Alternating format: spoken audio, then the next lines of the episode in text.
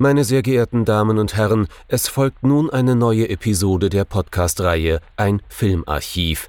Knut Brockmann und Jochen Ecke unterhalten sich über ältere und interessante Filme für ihre Blu-ray-Sammlung. Wir wünschen gute Unterhaltung.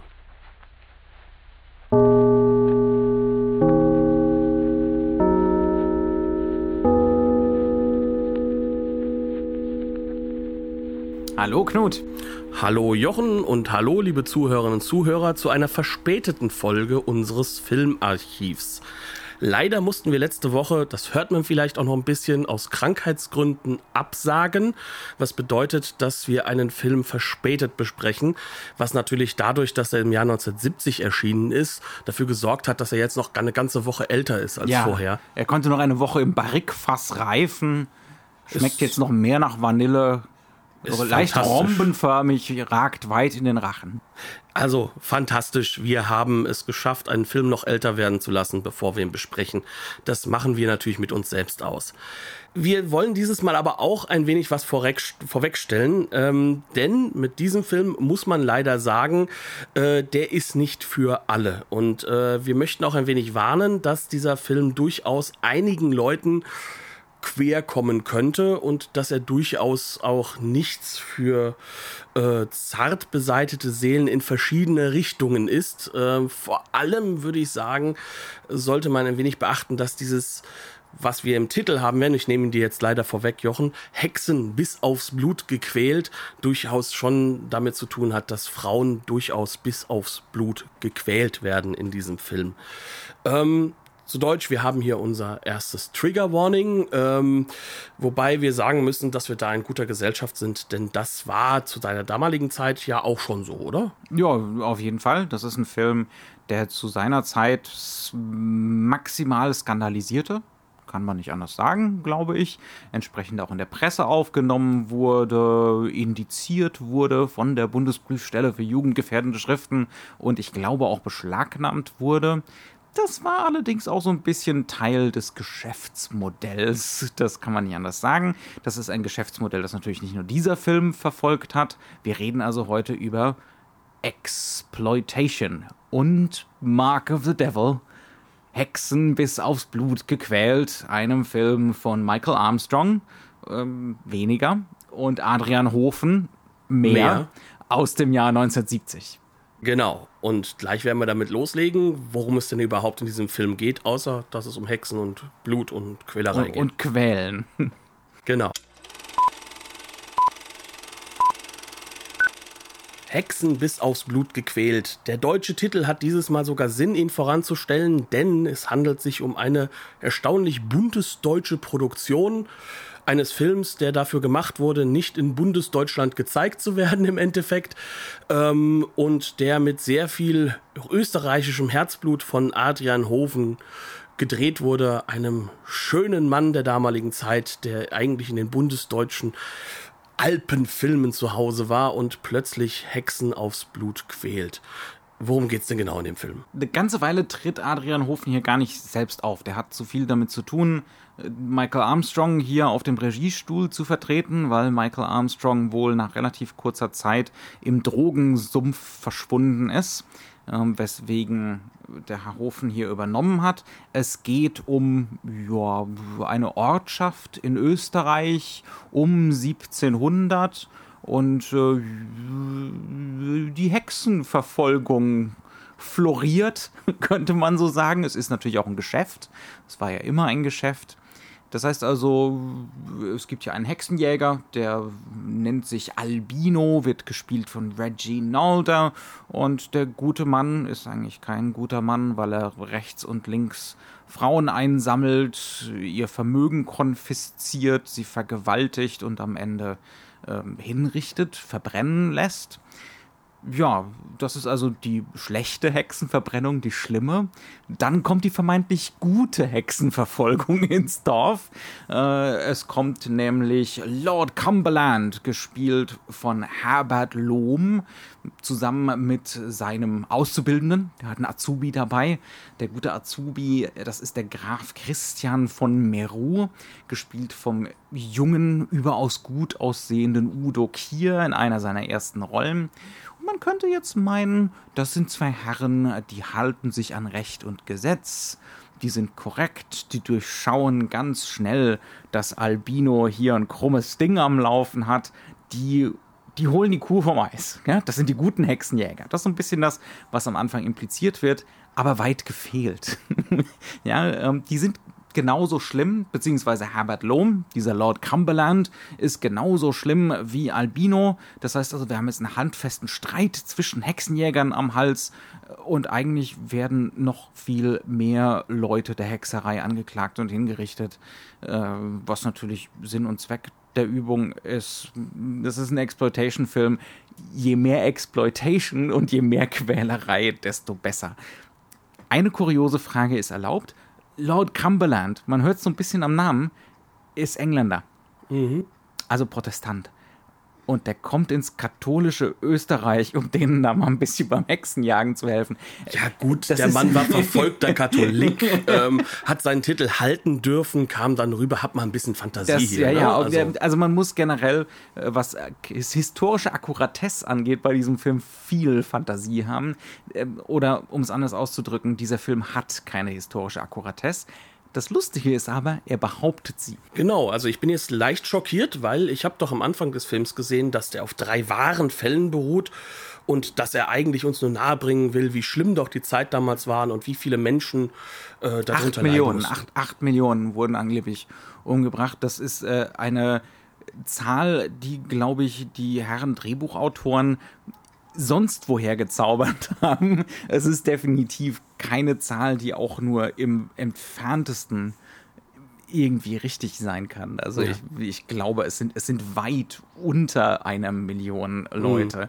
Mhm. Ähm, man kann es auch arg übertreiben, aber der Film ist ein Film der Übertreibung, sagen genau. wir mal so. Und ähm, er macht uns damit ja auch irgendwo ein bisschen klar, wie viel Quatsch er erzählt, weil so ein halbwegs gebildeter Bürger, der da reingeht, der wird vielleicht bei den 8 Millionen schon anfangen, ein bisschen so komisch zu gucken. Dann ist die Hochzeit plötzlich der Hexenverfolgung im 17. Jahrhundert oder 18. Jahrhundert, mhm. äh, weil er spielt ja 1700 Eppes, der Film. Ähm, also nach dem 30-jährigen Krieg. Nach dem 30-jährigen Krieg, gemacht. ja. Ähm, da gab es auch eine Hexenverfolgung, aber die Hochzeit wird normalerweise schon deutlich früher mhm. äh, angesetzt. Also der Hexenhammer wurde ja auch nicht erst da geschrieben. Es ist ein frühneuzeitliches Phänomen äh, aufgekommen, so mehr oder weniger in derselben Zeit wie der Buchdruck. Das heißt also, es hat rein gar nichts mit irgendwelchem mittelalterlichem Aberglauben zu tun. Im Gegenteil, es ist eher was Reaktionäres. Ja? Also wir haben modern, eigentlich moderne Zeiten, die kommen, die so langsam aufziehen. Und äh, die Hexenverfolgung, das ist zumindest ein Teil der Begründung oder des Grundes dafür, eine Reaktion, ein sich zurückziehen ähm, auf extreme religiöse Positionen. Mal abgesehen von beispielsweise finanziellen Beweggründen, die dahinter standen, die oft genug dahinter standen, weil es einfach so war, dass wirklich Vermögen eingezogen wurden, beispielsweise. Genau, ja. das hat die katholische Kirche genauso gemacht, wie halt auch Gruppen im radikal-protestantischen Sinne. Also in den USA gab es ja sowas auch. Mhm. Ähm, aber damit haben wir uns jetzt, glaube ich, schon über drei, vier Minuten viel intensiver mit dem Thema Hexen auseinandergesetzt, als, als die, die komplette Drehbuchautoren es jemals getan ja, haben. Ja, ganz genau. ähm, was bedeutet, ähm, wir müssen uns jetzt damit überlegen, warum werden denn da überhaupt jetzt Hexen bis aufs Blut gequält, wenn denn da trotz äh, eines äh, sehr, sehr sonor vorgelesenen Textes am Anfang, der anderes behauptet, in Wirklichkeit es doch gar nicht darum geht, dass wir hier verstehen sollen, wie schlimm doch die damalige Zeit war und historisch ein bisschen was zu erkennen. Ähm, ja, der, der, Gestus ist ein ganz ähnlicher wie zur selben Zeit, was weiß ich, im Schulmädchenreport oder dergleichen. Wir behaupten das Dokumentarische, wir behaupten das Aufklärerische, aber das gehört zum Frisson dazu. Ja? Das genau. gehört zum wohligen Schauder dazu, diese Behauptung von, von Akkuratesse und Wirklichkeit. Wobei ich jetzt auch behaupten würde, ich jetzt behaupte sogar ich, mhm. ähm, dass dem Publikum das durchaus bewusst ist. Also ja. wir haben es hier Natürlich. definitiv mit keinem Film für äh, die tumbe Masse zu tun, wie es der evangelische Filmbeobachter zum Beispiel vermutet hatte oder andere von den doch äh, filmintellektuellen Zeitschriften und Beobachtern, äh, sondern wir haben es hier eigentlich mit einem Film zu tun, der ein ganz spezielles Publikum anspricht und zwar junge Leute, junge Städter aus Bürger, gut bürgerlichen Familien, die gut erzogen sind, wahrscheinlich eine Universität von innen gesehen haben und sich jetzt plötzlich in diesen Filmen wiederfinden und nicht schockiert sind, sondern eigentlich genau das wollen. Sie wollen mhm. so eine gewisse Grenzüberschreitung erleben. Und da sind wir eigentlich, glaube ich, so beim, beim ersten Punkt, was diesen Film interessant macht, weil an diesem Film kann man wunderbar durchdeklinieren, was ist eigentlich Exploitation. Und man kann das so wunderbar für uns machen, weil er kommt halt hier aus dem gleichen Land wie wir. Das heißt also, er ist uns kulturell auch noch enorm nah. Er ist unglaublich nah, er fühlt sich unglaublich deutsch an oder österreichisch. Auf jeden Fall. Ist eine schöne Mixtur. Ja. Er fühlt sich näher an als jetzt zum Beispiel italienisches Exploitation-Kino. Ja, also mhm. auf jeden Fall. Ähm, das, das lässt sich hier wirklich sehr genau eigentlich so ein bisschen sezieren. Ja, das das wäre eigentlich das richtige Wort dafür es ist eine komplexe Inszenierung von Grenzüberschreitung. Es ist nicht einfach nur so ein tumbes, also man, man, kann schon sagen, der Mittelteil des Films, das ist so eine Aneinanderreihung von Folterszenen äh, mit wenig Dramaturgie und viel Kunstblut, das meistens mit mäßiger Motivation halbwegs realistisch auf irgendwelche Körperteile gekleistert wird. Ähm, und ja gut, also zumindest das was raffiniert daran ist, ist die Inszenierung des Ganzen. Wir kriegen zum Beispiel fast immer eine Doppelung vom Publikum. Ja, das gehört ganz standardmäßig dazu. Wir kriegen irgendwelche Folterszenen, irgendjemand kriegt die Finger abgehackt äh, oder dergleichen und es darf immer jemand zugucken. Ne? Ähm, und mal ist das ein johlendes Publikum, das das Ganze super findet, Fratzen, überzogene Gesichter, Menschen, mit denen man sich keinesfalls gemein machen möchte. Ja? Wir sind ja keine Sadisten. Ähm, und mal wieder anders sind das Leute, die überaus entsetzt reagieren auf das, was da passiert. Es gibt zum Beispiel eine Szene, eine unserer, ja, eine der zentralen Figuren ist eine gewisse Vanessa, mit Sicherheit ein weit verbreiteter Name im Österreich des, 8, des frühen 18. Jahrhunderts. Auch vor allem in dieser Form, wie sie geschminkt ist. Ja, ja, ja, ja. Also sieht keinesfalls aus, als wäre sie aus einem 70er Jahre Modekatalog gefallen oder so. Und äh, die wird relativ früh im Film der Hexerei angeklagt. Und der Hexenjäger, das ist immer noch der, der, äh, der schlimme Albino, äh, der sticht sie in, äh, in ein Muttermal. Ja? Auf ihrem Gesicht und die ganze Kneipenbesetzung, sie ist da Bedienung in so einer Kneipe, äh, in, äh, in, einem Wirtshaus, äh, ist völlig entsetzt über die schlimmen Dinge, die da gerade passieren. Also wir kriegen immer so eine Doppelung, wir können uns immer so ein bisschen abgleichen gegenüber dem Publikum, aber gleichzeitig wird auf diese Nadel, die in das Muttermal stößt, draufgehalten. Ja, und zwar nicht nur einmal, weil äh, in dem Moment, wo sie da keinen Schmerz gezeigt hat, muss der Hexenjäger es natürlich an einem anderen Körper mal, Körperteil auch nochmal ausprobieren. Idealerweise ein Körperteil, das nicht von Anfang an exponiert ist. Man muss natürlich auch noch irgendwas ausziehen, das ist vollkommen klar. Sonst wäre es keine Exploitation. Und auch da wird dann wieder draufgehalten. Und das ist noch ein harmloses Beispiel. Das heißt also, wir haben so eine komplexe Psychologie der Grenzüberschreitung hier. Einerseits so ein Behaupten von macht euch nicht gemein hiermit diese, diese Gewalt ist fürchterlich, diese Gewalt ist schrecklich und gleichzeitig aber auch den Voyeurismus. Ne? Ich, mhm. Guckt hin, ihr wollt doch alle hingucken. Der Regisseur will hingucken, aber ihr wollt doch auch. Und das impliziert ja eigentlich, dass beides eng zusammengehört. Es impliziert, dass es eng zusammengehört und es impliziert auch gleichzeitig, dass äh, der Regisseur und Drehbuchautor, er hat ja beides gemacht, durchaus sich dessen bewusst ist, was sein Publikum hier möchte. Und sein Publikum möchte in einem Rahmen, sage ich mal, der für sie geschützt ist, äh, Grenzen überschreiten, die der Film vorher für sie überhaupt erst gesetzt hat. Genau. Also im Kern kann man sagen, ähm, all das, was hier an Grenzüberschreitungen stattfindet, also das, was dann halt auch natürlich von den, äh, äh, sag ich mal, gebildeten älteren Herren in den Filmzeitschriften und halt vor allem halt auch bei den Zensurstellen natürlich mit Schock wahrgenommen wird. All das ist, wenn wir ganz, ganz ehrlich sind, im Kern nichts anderes als gar keine echte Grenze. Also dazu ist das Ganze halt auch zu gewollt falsch zu gewollt unrealistisch, zu sehr in den Vordergrund gehoben, als jetzt schau mal, ob du auch den Effekt erkennst. Denn auch das ist ein mhm. Teil des Ganzen.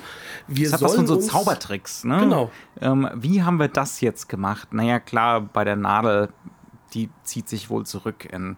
Ne, ähm, und hat so einen kleinen Blutkanal, der dann ganz Blut genau, der dann einfach ein bisschen Blut rausdrückt und dann ja. sieht es so aus, als würde die ganze, ganze Sache bluten, ja. Ja, also ist es im Kern, es geht nicht darum, dass wir das Gefühl haben, dass wir ähm, hier wirklich eine gefährliche Grenze in der Realität überschreiten, sondern wir sind in einem geschützten Rahmen, in dem wir ins, uns selbst für uns selbst inszenieren können, dass wir eine Grenze überschreiten würden, die eigentlich nicht erlaubt ist. Mhm. Und dafür ist auch dieses Publikum da. Mhm. Es versucht uns nicht zu erklären, ähm, du machst hier was Schlimmes, sondern es versucht uns zu erklären, das ist was ganz Schlimmes. Cool, dass du das dir jetzt angucken kannst genau. und dich damit von deinen Leuten da draußen absetzt. Können was man natürlich nicht tut wie wäre es denn jetzt mit einem wohligen Schauder? Gleich kommt was Schlimmes. Ganz genau, ja. Also es ist immer die Behauptung, es ist reine Simulation, äh, konstant. Ja? Also aus heutiger Sicht ist der Film mittlerweile einigermaßen rehabilitiert. Äh, er ist nicht mehr beschlagnahmt, er ist nicht mehr indiziert, er ist ab 18. das Ding könnte man problemlos auch ab 16 freigeben oder so. Das ist alles halb so wild, was gezeigt wird. Natürlich war es 1970 zum Erscheinen des Films deutlich krasser, völlig ohne jeden Zweifel, aber gleichzeitig auch es vorherrschend ist die Behauptung. Ja. ja. Und das immer wieder mit denselben Methoden. Oh, jetzt kommt was Schlimmes. Oh, jetzt kommt was, was moralisch zu verurteilen ist. Ähm, ist das nicht irgendwie geil? Und kann ich mir nicht was angucken, was ich mir offiziell nicht angucken dürfte, wenn es denn echt wäre? Und kann ich mich nicht mit etwas gemein machen, was ich nicht dürfte, wenn es es nicht echt wäre? Also, äh, wenn es jetzt echt wäre. Also, wir befinden uns eigentlich sozusagen in einem unglaublich bürgerlichen Umfeld. Denn äh, es werden im Kern Überschreitungsmomente geboten an der Stelle, die trotzdem nicht auch nur ansatzweise die bürgerlichen Regeln brechen, sondern sie simulieren das Ganze mhm. nur. Also äh, Vorgespräch fand ich das ja ganz lustig, dass im Endeffekt hier in der Realität zwischen Zuschauer und Film das passiert, was in einem filmischen Melodram oder überhaupt einem Melodram passieren würde. Ähm, Im Kern geht es darum, dass man dann rauskommt und trotzdem hat sich ja nicht wirklich was geändert, sondern man hat das jetzt nur mal durchsimuliert und die Welt bleibt schön brav bürgerlich, wie sie vorher gewesen ist. Und äh, im Kern ist das hier für das Publikum der damaligen Zeit, für die Babyboomer aus den Städten, für diejenigen, die jetzt gerade in Bundesdeutschland äh, die Kinder der noch im Stechschritt marschierten sind, eine Möglichkeit, sich auszuprobieren und sich auch bewusst in eine andere Richtung zu entwickeln und auch untereinander darüber zu reden. Hier, weißt du, ich war letzte Woche in dem Schulmädchenreport drin das kann keiner verstehen, dass das irgendwie was besonders sexuell Interessantes wäre oder so. Ist es auch gar nicht, sondern es geht nur darum, dass man sich unterhalten kann darüber. Ich habe eine Grenze überschritten, hast du das auch? Mhm. Und ähm, im Kern dadurch, dass man darüber redet, wissen wir ja auch, es wurde keine Grenze überschritten. Sonst könnte man nämlich nicht drüber reden. Genau. ja. Und das ist hier in Sachen Gewalt eigentlich ganz genau das Gleiche. Und ähm, man hat schon ein bisschen anklingen lassen. Natürlich ist es besonders, dass das Ganze aus Deutschland slash Österreich kommt. Mhm.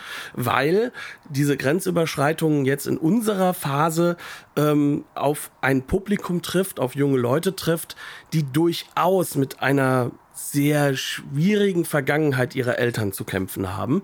Ähm, ich sag mal, wir müssen jetzt hier wahrscheinlich nicht nochmal den Geschichtsunterricht komplett der 68er Generation auspacken, die zufälligerweise ja unsere Eltern sind, kann ja. man sagen, ähm, sondern dass man sagen kann, was wir hier haben, ist im Kern eine Grenzüberschreitung, die auch den Eltern klar gemacht wird, um sich von diesen Eltern außerhalb eines politischen Rahmens wieder ein wenig zu trennen und auch eine gewisse Form von freier Liebe und Individualismus zu feiern, die ja in dem Film angelegt ist. Denn Udo Kier und Vanessa, also äh, Christian und Vanessa, die wollen ja eigentlich nichts anderes machen, als höchst verliebt durch diesen, äh, durch diese Wälder und zu springen. Sollte man vielleicht ein bisschen erklären. Ähm die Udo Kier-Figur, dieser Folter-Azubi, merkt relativ schnell, dass das nicht sein Ding ist. Ne? Also äh, er wird hier, er ist hier unter diesem alten Knacker, diesem Lord Cumberland, der wirkt am Anfang eigentlich, ja, wenn, wenn schon Hexenfoltern sein muss, äh, dann immerhin mit dem korrekten Typen hier. Aber Udo, der hält sich an die Regeln. Genau. Aber Udo Kier merkt ganz schnell, es gibt kein gutes Hexenfoltern. Es gibt ein richtiges Hexenfoltern im Falschen sozusagen und äh, lernt dann die Dralle Vanessa kennen. Äh, schlimmes Wort, Entschuldigung. Aber, ähm, passt aber, genau aber es, Zeit, ich, ich, fürchte, es passt, ja.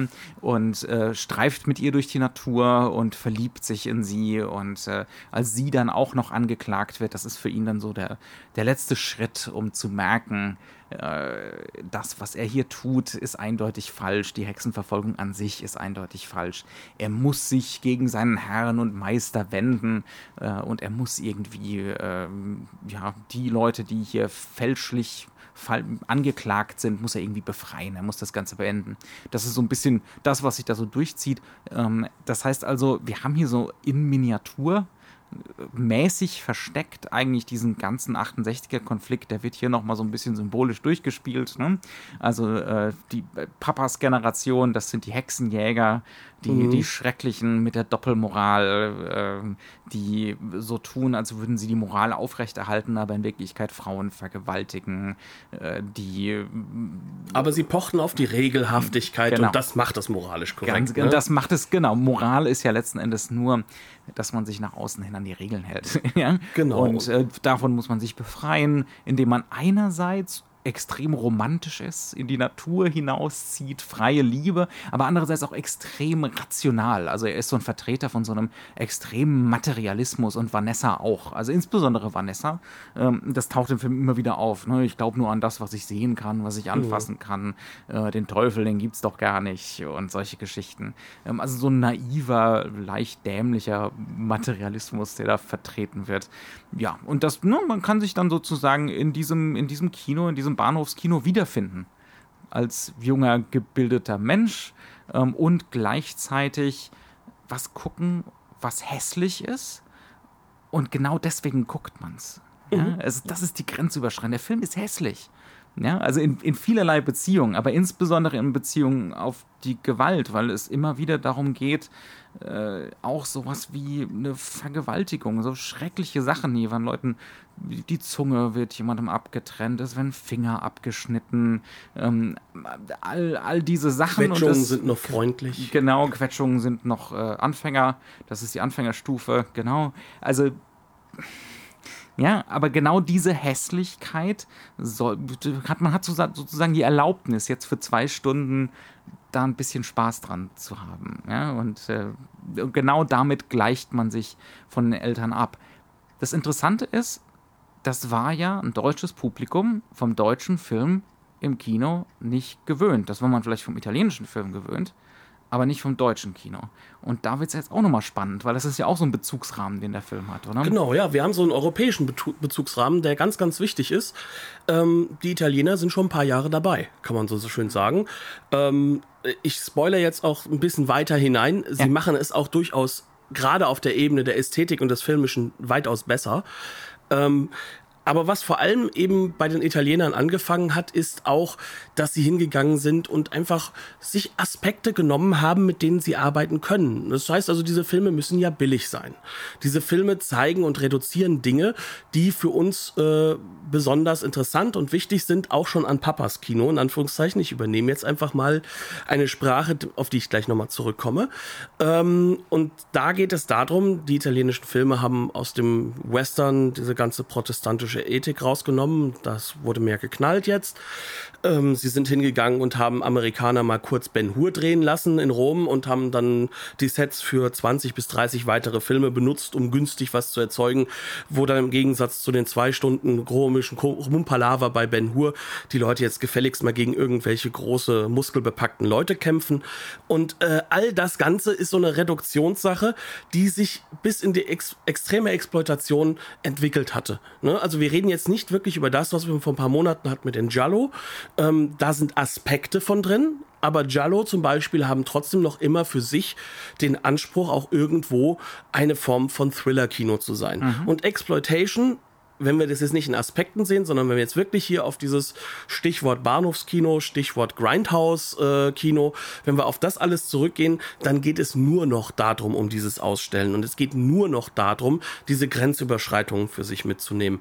Und Da sind die Italiener eigentlich schon längst drüber hinweg.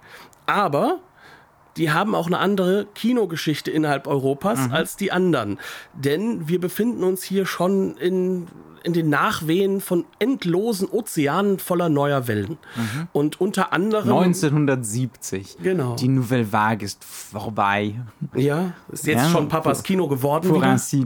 Ja. Äh, und ähm, wir haben in Deutschland äh, es wieder korrekter gemacht. 1962 wird das Manifest mehrfach unterschrieben. Da gibt es nicht sowas wie eine Politik, ne? mhm. sondern in Oberhausen findet, äh, wird, jetzt, wird jetzt schön ausgesagt, was man als Kino nicht mehr möchte und was jetzt als Kino zu sein Design hat. Und entsprechend hat man dann auch gedreht? Genau, und zwar wirklich Punkt für Punkt. Also Deutsche und Regeln, das hat schon eine Geschichte, auch später, auch schon äh, bei den sich jetzt auflehnenden Linken.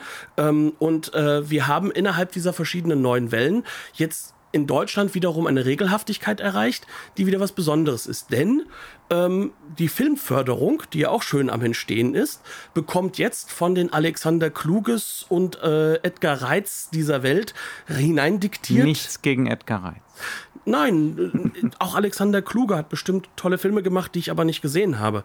Ähm, um genau zu sein, es gibt ja auch in der neuen Welle fantastische Filme. Das Frühwerk von Wim Wenders, fantastisch. Äh, wir hatten hier auch schon Programm Fassbinder. Mhm. Da, da, kann man nichts gegen sagen. Will ich nie was gegen sagen. Mhm. Aber man geht hin und es gibt eine staatliche Förderung und man diktiert Werte hinein und, und Regeln, die ganz passgenau auf diese eine Form von politisch korrektem Kino angepasst sind und somit das Kino wegdrehen von dem, was sowieso Erfolg hat, also den ganzen Alpengeschichten, äh, dem ganzen wiederaufbauenden Kino, heile das, Welt. das heile Welt verstecken. Bunt, schlagersingend. Genau. genau, und sie gehen jetzt hin und sagen, okay, es muss ein Film gefördert werden, der sich dagegen stellt. Nicht falsch. Mhm. Aber es wird natürlich einiges ausgelassen. Und in Bundesdeutschland heißt das zum Beispiel, dass gerade dieses Ex Exploitative vollkommen keine Chance hat, überhaupt eine finanzielle Förderung zu erhalten. Oder auch nur innerhalb dieser Phalanx aus Filmkritikern, die ja auch da in Oberhausen alle dabei waren, aus ähm, Politikern, aus äh, sehr, sehr mächtigen Regisseuren, die aus dieser neuen Welle hervorgegangen sind, um da überhaupt durchzubrechen. Und die einzige Methode, da durchzubrechen, ist über Europa, über die durchaus in ganz Europa sichtbare Spaßsituation in Richtung, in Richtung von Grenzüberschreitungen, mhm. ähm, darüber Werbung zu machen. Ja, also deswegen haben wir jetzt hier auch eine Koproduktion ne? in Österreich gedreht britischer Regisseur, diverse britische Darsteller, deutsche Darsteller, österreichische Darsteller. Ähm, ich glaube, mit Olivera Katharina klingt dann auch irgendwie das sehr ist, spanisch. Eine, ja, Oder, ist, äh, ja, die kommt schon aus dem Spanisch-Italienischen. Spanisches Exploitationskino ist die, auch ganz groß in Deutschland gerade. Die spielt die Vanessa, Vanessa Benedikt, äh, die, die, schöne, die schöne Wirtshausdame.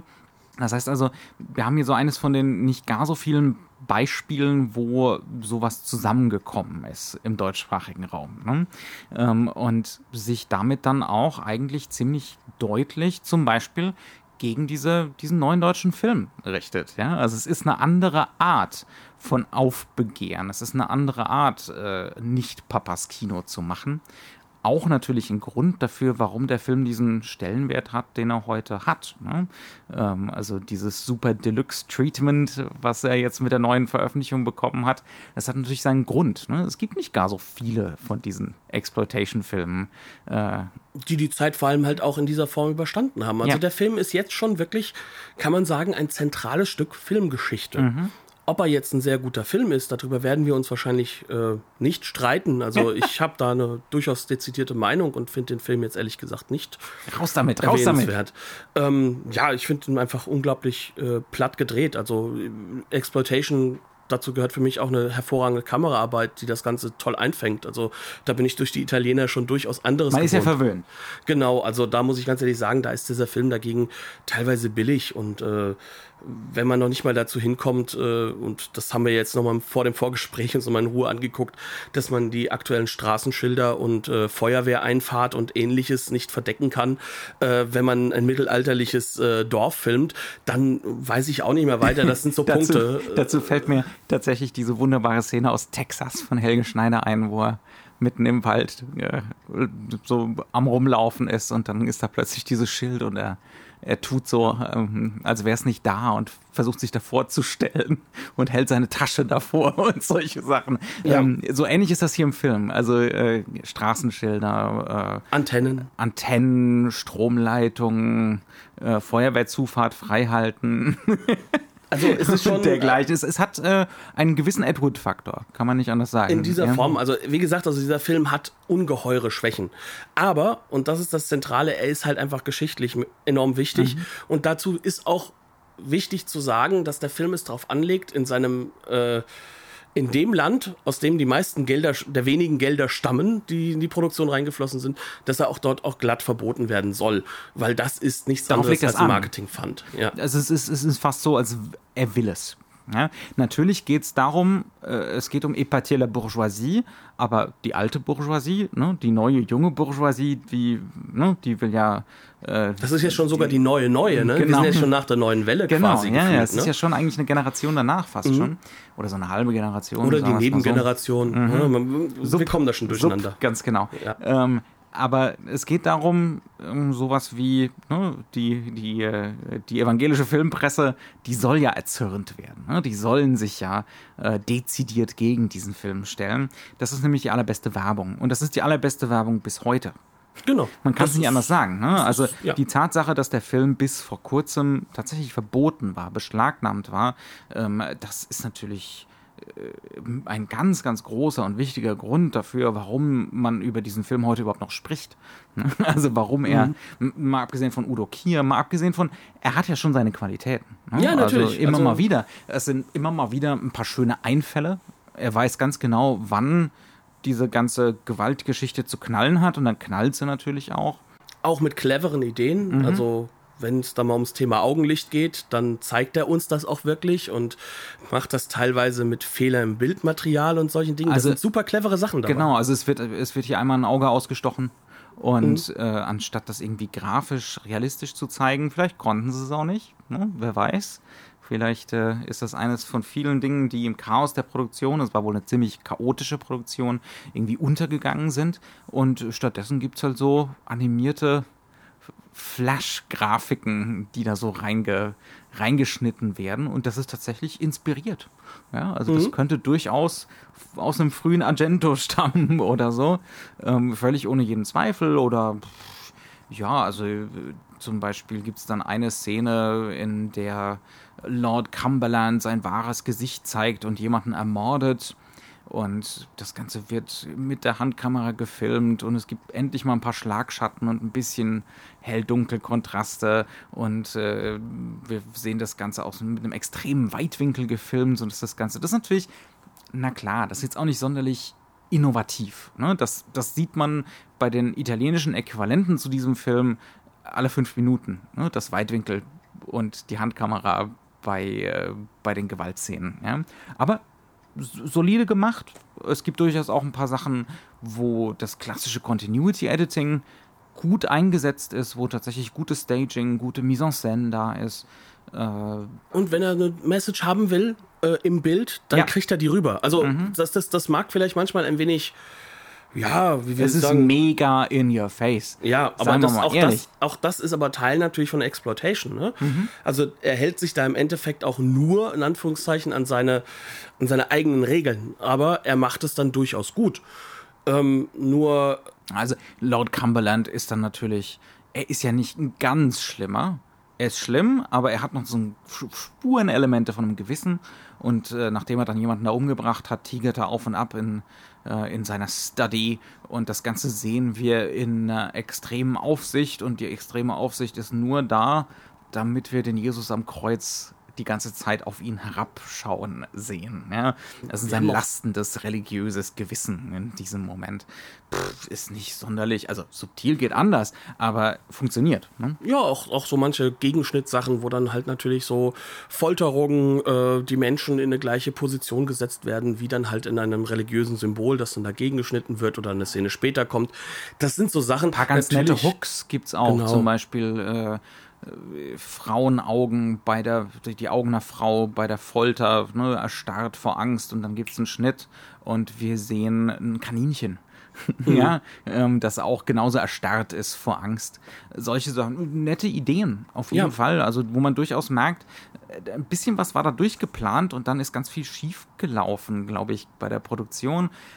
Ein paar und Sachen hätte man aber auch vorausahnen können. Also ein guter Produzent hätte gemerkt, Moment, wir erzählen hier 1, 2, 3, 4, 5, 6 verschiedene äh, Schicksale von Menschen, die der Hexerei angeklagt werden und die kommen alle aus einem anderen Set. Und äh, dann haben wir entsprechend ganz viele Folterszenen, die gegeneinander geschnitten werden und noch die Parallelhandlung mit Udo Kier und seiner Vanessa, die durch die Natur taumeln. Aber wir haben nur ein paar tausend Mark und ein paar Drehtage, wie sollen wir denn diese ganzen Szenen gedreht kriegen? Ähm, also es sind viel zu viele Szenen, es sind viel zu viele Plots und das führt dann so ein bisschen dazu, dass die Zeit ausgeht. Ne? Also wenn wir das mal ganz pragmatisch mhm. sehen, im Sinne von einem Drehplan, da ist im Vorhinein schon viel schief gelaufen und dann sieht man das im Licht. Reden wir mal über das Licht. Also wenn wir wirklich über negative Aspekte sprechen wollen. Hätten wir doch ist, weniger Licht. Das ja. ist das platteste Licht, äh, das man jenseits von einer ZDF-Produktion von 1968 oder so, einer Fernsehproduktion wahrscheinlich im Kino zu sehen bekommen hat. Das Dagegen ist, ist, zufälligerweise, kann man schon sagen, die durchschnittliche RTL-Serie Loki. Also das ist schon brutal. Das ist der Wahnsinn, ja. ja. Und auch immer den Schauspielern mit Verlaub die Lampen direkt in die Fresse reingeleuchtet.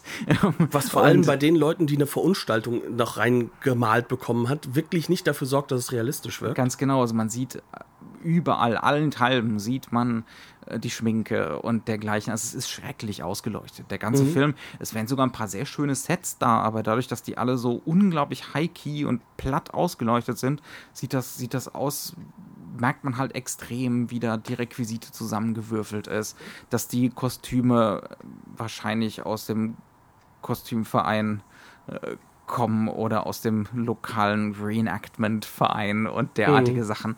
Also und zwar von verschiedenen Phasen des, äh, des Reenactments. Das heißt also, ja. wir haben 17., 16., 18., 19. Jahrhundert, alles ja, drin. Äh, und auch durchaus Klamotten, die eindeutig nicht nach Österreich gehören in dieser Zeit. Also, aber damit wollen wir gar nicht erst anfangen. Und das sind durchaus Sachen, die sind nicht so charmant in so einem Exploitation-Sinne. Ne? So, äh, man, manchmal kann man sich erfreuen am Dilettantismus hier. Hm, irgendwann häuft sich's arg, der ja. Dilettantismus. Wobei man halt einfach sagen muss, da kommt dann halt aber auch die Geschichte der Entwicklung dahin. Ne? Ja. Also ich möchte den Produzenten ein wenig in Schutz nehmen, genauso den äh, hauptsächlichen Drehbuchautor und Regisseur, ist nämlich ein und dieselbe Person im Endeffekt. Das ist nämlich alles Adrian Hoven. Ähm, und äh, das wollte der ja gar nicht so. Also am Drehbuch, klar, hat er mitgeschrieben. Wahrscheinlich hat er sich gedacht, das kriegen wir irgendwie hin. Ne? Äh, wie das so leider ist, wenn man selbst der Kreative ist. Man kriegt das ja irgendwie hin und eigentlich braucht braucht man ja einen Produzenten, der einem sagt, nee, tut mir leid, nein, nimm diese und jene Szene raus, bau das zusammen in das gleiche Set, dann kriegen wir es hin, aber wir mhm. haben hier acht Sets zu viel. Mhm. Ähm, und äh, der Drehbuchautor wird von Haus aus sagen, nein, ich brauche das aber für meine Sache, die ich darstellen möchte. Und er möchte halt auf der er möchte halt auch was liefern. Er möchte halt auch Spektakel auf die Leinwand liefern. Und wenn jetzt noch dieser Produzent gleichzeitig Regisseur werden muss und man hat schon mit Sicherheit ein, zwei Wochen verloren an diesen Drogi, den man da eigentlich engagiert hatte. Und ursprünglich wollte man jemanden ganz hochwertigen haben, nämlich den Regisseur. Christopher Reeves, ja. Äh, ja, der, der in England schon einen sehr erfolgreichen. Michael Reeves? Ähm, oh. Michael Reeves ist es, ja. glaube ich. Christopher mit, Reeves, mit ich, der Witch, Superman, ne? Witchfinder General. Ja, mhm. das ist ein Klassiker mhm. äh, des, äh, des, des Hexenfilms. Des Hexenfilms, ganz genau. Der hat auch so ein bisschen mit die Welle losgetreten, die es damals zu der Zeit so gab, aber der äh, ist, glaube ich, früh verstorben gestorben, ne, mhm. soweit ich mich erinnern kann. Und hat man entsprechend nicht gekriegt. Michael Armstrong äh, war verdrogt. Und war aber auch sehr qualitativ hochwertig, weil er war nämlich der, äh, der, der, der Second Unit Regisseur den Film, also von, der Assistent. Von Witchfinder General, ja. Genau, mhm. und äh, das wäre auch bestimmt gut gewesen, hätte er sich wirklich darauf konzentrieren können. Nur jetzt muss plötzlich der Produzent Adrian Hoven auch noch gleichzeitig Regie führen. Mhm. Und jetzt gerät das aus der Hand. Und das sieht man auch auf der Leinwand. Das sieht man wirklich ganz, ganz stark. Und man sieht es auch daran, dass er dann halt einfach wirklich dann auch einem, ähm, wahrscheinlich während er produzieren muss, kann er einem Kameramann wie Ernst äh, Kalinka, der so wirklich, äh, äh, sag ich mal, so im, so im Alltag so 100 Filme macht, äh, der kann das alles, ne? Der der, der hat später sogar Regie geführt bei einem von diesen äh, Sexploitation-Sachen. Der hat bei allen äh, Las Jucken-Kumpels und Hans Co. Dampf in allen, in, in, in allen Schmuddelgassen. Ja. Genau, und davor hat er halt eben die wunderschönen Alpenfilme gemacht, alle. Ne? Das ist eigentlich dasselbe. Zwischendrin nochmal zwei, drei Winnetous dazwischen gehauen. Ne? Also der ist überall und äh, natürlich versucht er es auf möglichst schnell und auf möglichst effizient zu buchen. Und äh, der hat keine, das merkt man im Film an, er hat keinerlei künstlerische Aktien in dem Film. Mhm. Es interessiert ihn nicht. Und äh, Adrian Hoven hat alle Hände voll zu tun, äh, mit Dass dem überhaupt Rest der Film am Ende bei rauskommt. Ja. Genau, und so. das merkt man auch bei der Schauspielführung. Also für einen Schauspieler hat er jemanden wie Udo, Udo Kier, der auch noch hoffnungslos falsch besetzt ist, von der Art und Weise her. Das kann her. ja auch seinen Charme haben. Ne? Also ja. er, er soll hier den jungen Mann spielen, der sein Gewissen entdeckt und sich verliebt da, da kann man natürlich schon gleich mal fragen, Udo Kier, echt jetzt? kann man vielleicht damals aber auch noch nicht so kann, wissen. Das kann ja seinen Charme haben, ne? Also diese, diesen eiskalten Typen für was zu besetzen, was er definitiv nicht kann. Er kann es Ja, aber er ist ein junger Schauspieler, der braucht ja. Schauspielführung. Und mhm. die hat der definitiv in diesem Film nicht gehabt. Und natürlich so ein Herbert Lohm, der haut dir das einfach runter. Der Mann ist wie immer Bombe. Ne? Mhm. Also der kommt rein mit seiner eigenen sonoren Stimme. Er spricht herausragend Deutsch, weil äh, tschechisch-österreichisch, äh, lange in Deutschland gelebt, alles drum und dran. Ne? Klassische Ausbildung. Klassische Ausbildung. Der, wenn der reinkommt, dann gehen selbst die Kameras auf, auf Rückzug, um ihn in den Raum zu lassen. Ne? Also der, der, der zieht das, ne?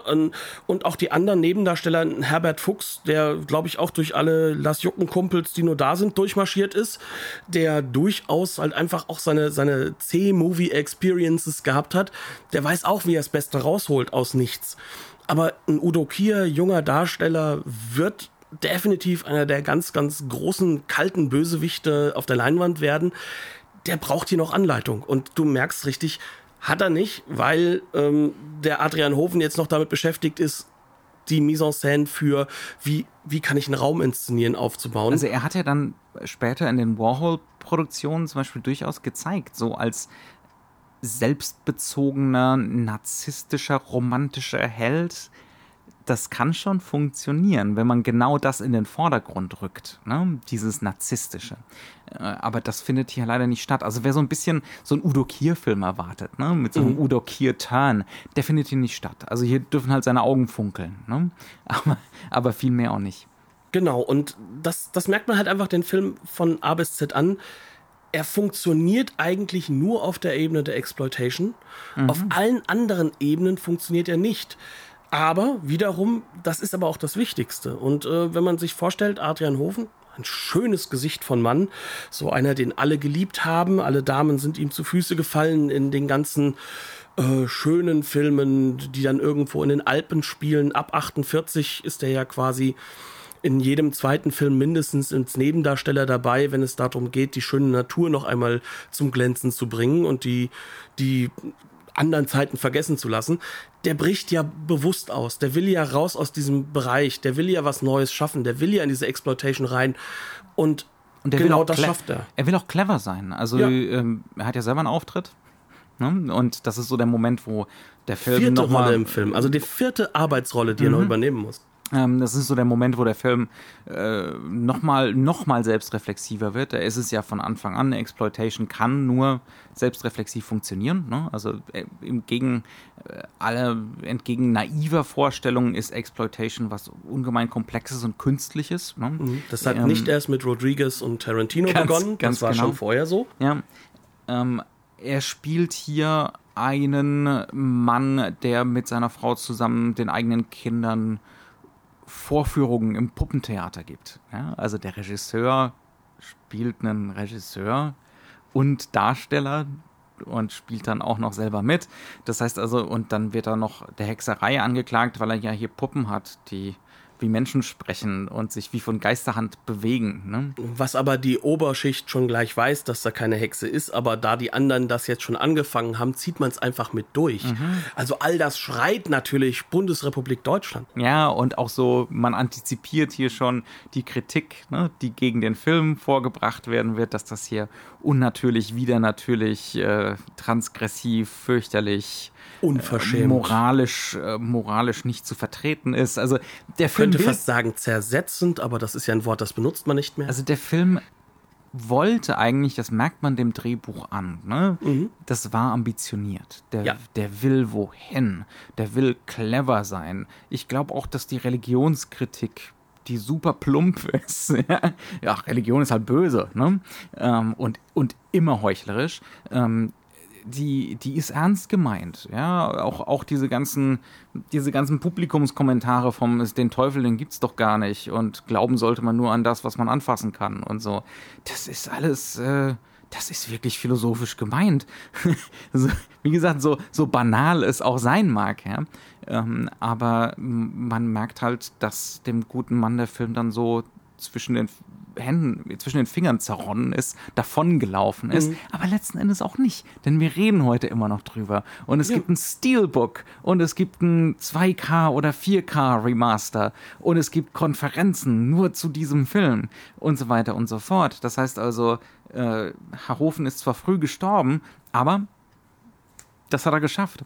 Genau, damit hat er was hinterlassen und äh, er bietet auch, und das muss man dem Film zugute halten, er bietet so eine Art Lehrbuch für danach kommende Regisseure, die eben in der Exploitation unterwegs sind, die eben sich nicht unterordnen wollen diesem Regiment der der der der entweder Des neuen deutschen Films oder, oder der genau, Wirtschaftlichkeit. Genau, genau, oder halt eben der neuen deutschen Filmpolitik, äh, anders kann der man es sagen. Weg. Der Buttgereit-Weg. Ganz genau. Also das schreit regelrecht danach, dass ein Herr Buttgereit äh, für seine erste Kurzfilmsachen so um 77 herum jetzt schon anfängt, so sich seine eigenen äh, äh, Gedanken zu machen ja. und auch was mitzuschreiben. Es, es schreit auch aber auch nach den, den, nach den anderen Regisseuren, die versucht haben, ein Genre-Kino in Deutschland halt einfach zu etablieren. Mhm. Und, und es immer noch tun. Ne? Ja, aber die auch teilweise in der Bundesrepublik hoffnungslos daran gescheitert sind, dass man sich eben nicht an diese Filme erinnert, sondern wiederum weiterhin an den salbeinenden Filmen, die in ihrer Langweiligkeit und Langatmigkeit hervorgegangen sind aus dem ach so jugendlichen, ja. rebellierenden Neue Welle Kino, äh, dem neuen Autorenfilm. Denn bei allen Fehlern, wir haben jetzt lange drüber geredet, was uns an dem Film nicht gefallen hat. Und ich glaube, das sind durchaus Sachen, die man legitim kritisieren kann. Aber was dieser Film schon atmet, in all seiner Naivität und Plumpheit und, Ban und Banalität und, und so weiter, er atmet eine Freiheit. Ja, eine was Experimentierendes, was Offenes. Äh, man merkt ihm unbedingt an diesen Versuch auszubrechen und, und sei es durch was Hässliches, durch was moralisch Verwerfliches, Hauptsache raus. ähm, das ist definitiv da. Also der Film hat dieses schlagende Herz und der Film hat diesen unbedingten Willen rauszukommen. Äh, und das, das kann man ihm definitiv nicht absprechen. Und das ist was, was er vielen, vielen, vielen anderen deutschen Filmen aus dieser Zeit voraus hat es gibt, glaube ich, auch einen Grund dafür, dass äh, Adrian Hofen durchaus äh, gern gesehener Gast äh, bei den wirklich guten und wirklich großartigen äh, Autorenfilmen gewesen ist. Also dass durchaus eine Anerkennung da war äh, von den Peers, ne? Äh, was er da gemacht hat und wie er sich freigekämpft hat. Ähm, also er ist ja in München dann halt auch in der ganzen Theatertruppe unterwegs gewesen rund um Fassbinder. Ähm, also daran sieht man auch, dass diese Filme, ich meine, heute haben, hat diese ganze Exploitation-Kiste sowas Nerdiges, ne? Mhm. dass man immer noch halt die Grenzüberschreitung sucht, aber die hatten, die hatten eine gesellschaftliche und politische Sprengkraft, die war trotzdem da. Ne? Und sie äh, gewollt. Ja, wir haben jetzt ein bisschen drüber geredet, dass das hier so das trotzdem die Rückversicherung des neuen Bürgertums war am Anfang, ne? und das ist mit Sicherheit richtig. Ja, also äh, es war längst nicht so explosiv und so subversiv und so transgressiv, wie es tut. Ja, aber trotz allem dieser Faktor von Epathie la Bourgeoisie, der ist hier da und der ist genuin und der ist echt. Und wir dürfen nicht vergessen, so sehr sich ja das neue Bürgertum, unter dem wir ja auch jetzt heute leiden, als, als jetzt die Altersgeneration, sage ich mal, ne? Ähm, ich glaube, das hat jede jüngere Generation unter einer Altersgeneration gelitten, an einer, bürgerlichen, äh, dass wir sagen können, dass die schon durchaus auch mit Dingen damit gebrochen haben auf einer ganz anderen politischen Ebene als halt eben das echte politische Kino mit einer Generation, die im Kern noch in einem System gelebt hat, das halt eben alle Kunst oder jede Form von Unterhaltung, die nicht System äh, gewünscht ist, weggesperrt hat. Mhm. Und ähm, alleine das, dass man dadurch schon sagen kann, sowas lasse ich mir jetzt als junge Generation nicht mehr sagen und diesen Ausweg nehmen zu können, das ist für die Bundesrepublik besonders und ganz extrem wichtig. Und da nehme ich jetzt einfach auch Österreich mit rein. Wir kennen, dass wir, wir wissen, dass wir da eine sehr gemeinsame Geschichte haben. Und das passt halt auch eben zum italienischen Kino. Und ist auch eine Lesart im italienischen Kino, die mhm. man nie vergessen darf. Ja. Man hat sich das angeguckt als jemand, der mit seiner Elterngeneration auch brechen will. Mhm. Und es ist einer der Auswege und es ist ein Ausweg, den dieser Film sehr, sehr bewusst gegeben hat. Mhm. Und er hat es in einer Radikalität getan, dass er für andere einfach Freiräume erschaffen hat. Und deswegen ist das Steelbook dann vielleicht entgegen der Vermarktung, dass man hier was Ungeheures sieht, also im Endeffekt der Perpetualisierung dessen, was man damals behauptet hat, dann durchaus eine, wo man sagen kann, ja, für denjenigen, der bundesrepublikanisch filmgeschichtlich interessiert ist, ja. ist das durchaus eine Steelbook ein Steelbook wert. Ja. Soll, ja, ja, absolut. Also wer an der Geschichte des deutschen Films oder des deutschsprachigen Films ein Interesse hat, ne, ist der Film deutschsprachig komplett nachsynchronisiert. aber Herbert Lohn spricht sich selbst in aber, seiner sonoren Stimme, das ist toll. Aber er ist auf jeden Fall, er ist äußerst filmgeschichtlich relevant ähm, und dementsprechend trotz all seiner Fehler, trotz all seiner Shortcomings, glaube ich, empfehlenswert. Ähm, dann sprechen wir doch eigentlich schon über die Blu-ray, oder? Das gute Stück ist erschienen. Mhm. Ich glaube, ich habe es schon erwähnt, bei Turbine Medien. Ist wunderbar restauriert, versehen mit unzähligen hübschen Extras. Eine runde Sache. Keine Einwände. In keiner Form und äh, durchaus auch wirklich wert, nochmal zu erwähnen, dass das äh, mehr als mancher denkt, eigentlich eine wichtige filmgeschichtliche Sache ist, dass sich Turbine dem angenommen hat. Mhm, absolut. Und dementsprechend. Und ähm, nicht, nur, nicht nur die Restaurierung, ne, sondern auch das Ganze vom Index zu heben, ja, die Beschlagnahmung zu beenden. Ja, das ist ja auch eine filmgeschichtliche Leistung, die erheblich ist und ja. definitiv des, des Lobpreises wert. Genau. Ähm, es ändert nichts daran, dass ich den Film mir nicht nochmal angucken muss. Äh, das muss ich ganz hart so sagen. Also wenn schon in den ersten Minuten sichtbar ist, dass da äh, äh, auf modernen Straßen gedreht wird, dass, dass da so viele Fehler passieren und dass halt einfach so eine Ausleuchtung da ist, wo ich dann einfach sagen muss, dass ich dann in diesem ganzen Meer auch von Exploitation-Filmen aus Italien, aus auch teilweise Frankreich, Spanien sehr stark, halt mir dann auch Sachen raussuchen kann, die halt einfach auch wertiger gemacht sind. Da muss ich ganz ehrlich sagen, ich bin froh, ihn gesehen zu haben, aber das war es jetzt auch. Ne? Ist auch also, gut. Ist ja. auch gut so. Dementsprechend, denke ich, sind wir durch. Ja. Und können sagen, herzlichen Dank, dass ihr euch das und, angehört habt. Und weiterhin Happy Horror, Horror, Horror, Horror Oktober Horror. Mit Hashtag. Hashtag. Genau. Ähm, vielen Dank. Vielen wir Dank haben behauptet, sorry. Lustiges Durcheinander. Ähm, für mich ganz wichtig noch zu sagen, ähm, trotz des Hashtags mit Horror dabei, ist echt kein Horrorfilm. Exploitation ist echt nicht unbedingt Horror aber wir fanden, das passt trotzdem ganz gut, weil Blut, gequält, sieht man als Horror, es wird überall so kategorisiert. Und ähm, ich denke, das ist ein Film, wo man dann sagen können, der passt auch ganz gut in den Hashtag rein.